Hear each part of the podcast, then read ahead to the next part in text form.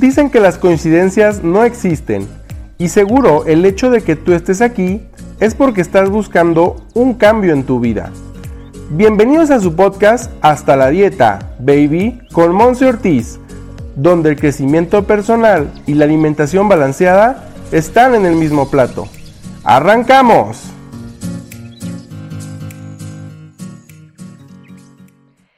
Hello, bienvenido a este episodio número 12 que se titula Recuperación después del entrenamiento. Mi nombre es Monse Ortiz, nutrióloga desde la ciudad de Guadalajara y bien contenta con este podcast hasta la dieta baby porque yo sé que lo has estado compartiendo con más personas que se han venido enriqueciendo ahora sí que en conjunto unas con otras de toda la información valiosa que aquí se comparte. Así que muchísimas gracias y vamos a seguir con este tema de la recuperación. Y es que me han estado preguntando por redes sociales ¿Qué es lo que recomiendas en alimentación al momento de terminar de hacer algún ejercicio? Ojo, el día de hoy vamos a platicar de el tipo de ejercicio que es de bajo impacto, que es pues ahora sí que para principiantes. No voy a abordar como tal un aspecto de alimentación para atletas de alto rendimiento, sino que el día de hoy nos vamos a enfocar en la alimentación que se necesita después de, por ejemplo, hacer una hora del gimnasio o hacer una o dos horas de cardio o que te vas ahora sí que disciplinadamente todos los días a caminar o a correr 30, 45 minutos, 60 minutos de tu día. Para eso es esta cápsula, ¿de acuerdo? Así que bueno, ah, vamos primero estableciendo ciertos, ciertos patrones, ¿vale? Ciertas estructuras. Cada uno de nuestros cuerpos es diferente. Eso ya lo habíamos platicado en otro episodio, pero me gusta recalcarlo porque de repente lo que le puede funcionar a Marianita, tu compañera, la del gimnasio, puede ser que a ti no te caiga tan bien, ¿vale? Y entonces vamos pues ahora sí que probando con diferentes alimentos, con diversos ejemplos, qué es lo que sí le va a ir cayendo bien a tu, cuerpo. ¿De acuerdo? Entonces, bueno, ahora sí que primero vamos a ir con la parte de los mitos. Hay varias personas que empiezan a hacer ejercicio, llevando ejercicio y de repente me dicen, Monse, ¿qué proteína me puedo estar tomando después de hacer ejercicio para aumentar mi tono muscular? O sea, para aumentar mis músculos, ¿verdad? Y yo de repente les digo, pero, pero, ¿quién te recomendó la proteína o quién te recomendó un suplemento? No, no, no, es que yo he visto que como ya estoy haciendo ejercicio, necesito proteína. Entonces, recomiéndame una marca de licuado para yo Y yo, híjole, bueno, primero, mito número uno, tu recuperación después del ejercicio, hablando meramente de alimentación, debe de ser una combinación. Lo voy a repetir, una combinación de, sí, alimentos ricos en proteína, pero también ricos en carbohidratos. Esto lo platicamos un poquito en uno de los episodios pasados, lo puedes ir a revisar, en donde yo platico sobre los tres macronutrientes que tenemos, que son los carbohidratos, las proteínas y las grasas. Y entonces, por ahí te mencioné que después de hacer ejercicio, la principal reserva utilizada para darle, darle energía a nuestro cuerpo es los carbohidratos. Y entonces, cuando de repente me dices, después del ejercicio solamente voy a consumir proteínas, ah, ah, ah, espérame. Primero necesitamos también estar considerando las reservas de carbohidratos y llenarlas con diferentes alimentos. Entonces, mi propuesta después de hacer ejercicio es que tú combines alimentos que tengan tanto proteína como carbohidrato. ¿De acuerdo? Te voy a dar algunos ejemplos. Tú puedes encontrar muchísimos más en internet.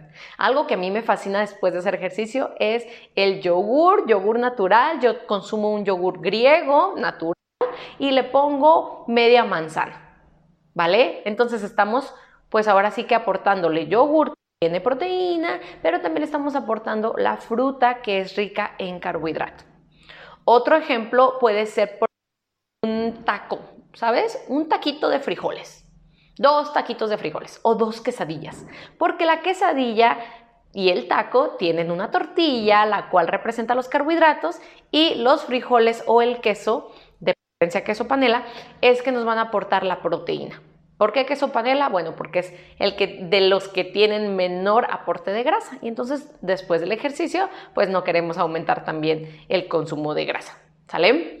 Otro ejemplo puede ser un sándwich. Podemos poner un sándwich con ensalada de huevito o con un una pechuga de pavo y entonces estamos compensando tanto los carbohidratos por parte del pan de preferencia integral, que sea un cereal complejo, ¿de acuerdo? Un carbohidrato complejo y también le estamos aportando la parte de la proteína a través del huevo o a través de la pechuga de pavo.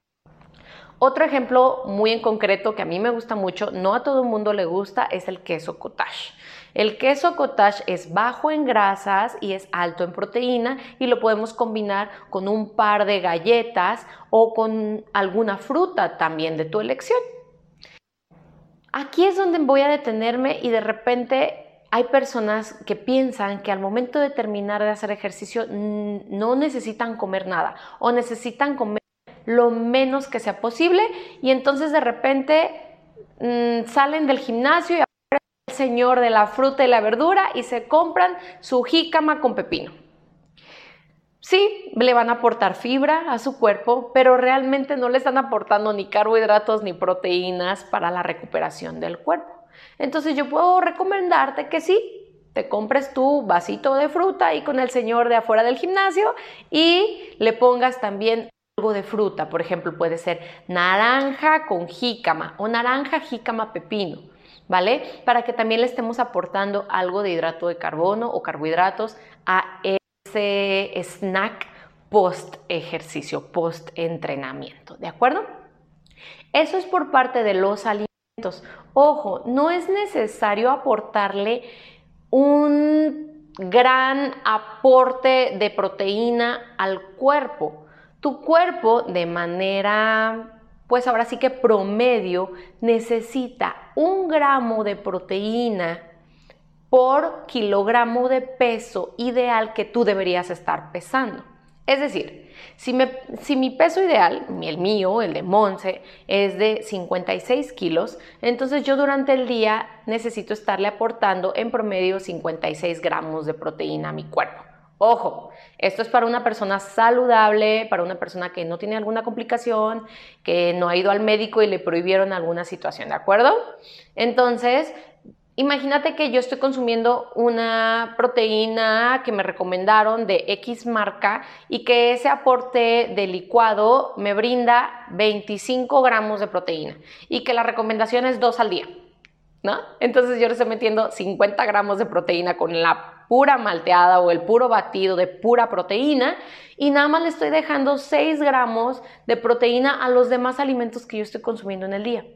Es por eso que yo recomiendo ampliamente que tú leas las etiquetas de los batidos, de los licuados. Claro que conozco licuados o batidos que son un plato completo hecho polvo y entonces los súper recomiendo para una colación post entrenamiento algún licuado que le aporte, sí, un poco de proteína, le aporte también carbohidratos, le aporte también inclusive vitaminas, minerales. Y no nada más encasillarnos con la pura proteína, ¿de acuerdo? Así que quitémonos ese miedo de la cabeza. Otro tipo de recomendaciones que te puedo dar post entrenamiento es que nos hidratemos. Pero aquí hay un tema. Al momento de hidratarnos, de repente podemos pasarnos de la hidratación. Entonces, lo más recomendado es que durante el ejercicio tú vas perdiendo electrolitos, vas perdiendo agua de tu cuerpo a través del ejercicio y entonces te vas también rehidratando en el momento, para que entonces no pase de que tú durante una hora o dos horas de entrenamiento no consumiste nada de agua y luego termina la clase o termina el entrenamiento y tú tú, pues, como tienes tanta sed, tu cuerpo necesita tanta agua, te zumbas 2, 3 litros de un SAS. Eso es lo que queremos evitar. Entonces, la recomendación es que sea paulatina y conforme vas desgastando tus reservas de electrolitos en tu cuerpo y también lo vas rehidratando. ¿De acuerdo? Entonces evitemos la rehidratación excesiva. Además de esto, te voy a recomendar algo que, bueno, yo lo he escuchado muy poco después del entrenamiento y hemos visto resultados muy, muy interesantes, es que le aportes antioxidantes a tu cuerpo después del ejercicio.